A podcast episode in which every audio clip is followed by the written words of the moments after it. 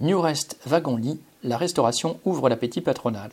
À New Rest Wagon-Lit, sous-traitant de la SNCF qui assure la restauration à bord des TGV, les salariés sont sous le coup de la fermeture administrative qui frappe l'ensemble de la restauration. Depuis le premier confinement, il y a un an, à part l'été dernier où le travail a duré quatre mois, c'est le chômage partiel. Comme pour les autres cheminots, le revenu des salariés de New Rest est composé en bonne partie de primes qui ne sont pas comptées dans ce cas. Aussi, ce sont chaque mois des centaines d'euros qui manquent à la paye alors que charges, loyers, crédits ne sont pas partiels.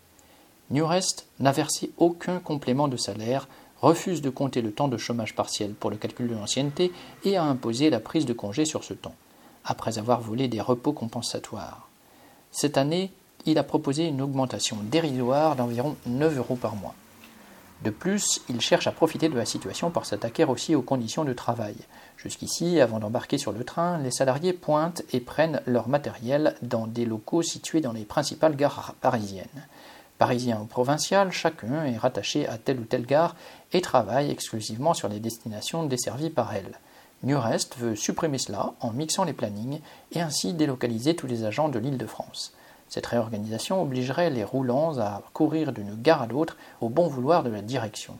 Or, comme bien d'autres travailleurs, les salariés de New Rest ont souvent organisé une partie de leur vie, leur lieu d'habitation, en fonction du lieu de travail.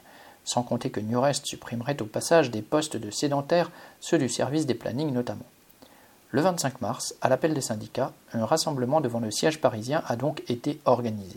Au-delà des délégués, plus d'une centaine de salariés ont tenu à faire le déplacement ce jour-là, contents d'avoir pu exprimer leur colère. Face à des patrons à l'offensive, le combat ne fait que commencer. Correspondant lutte ouvrière.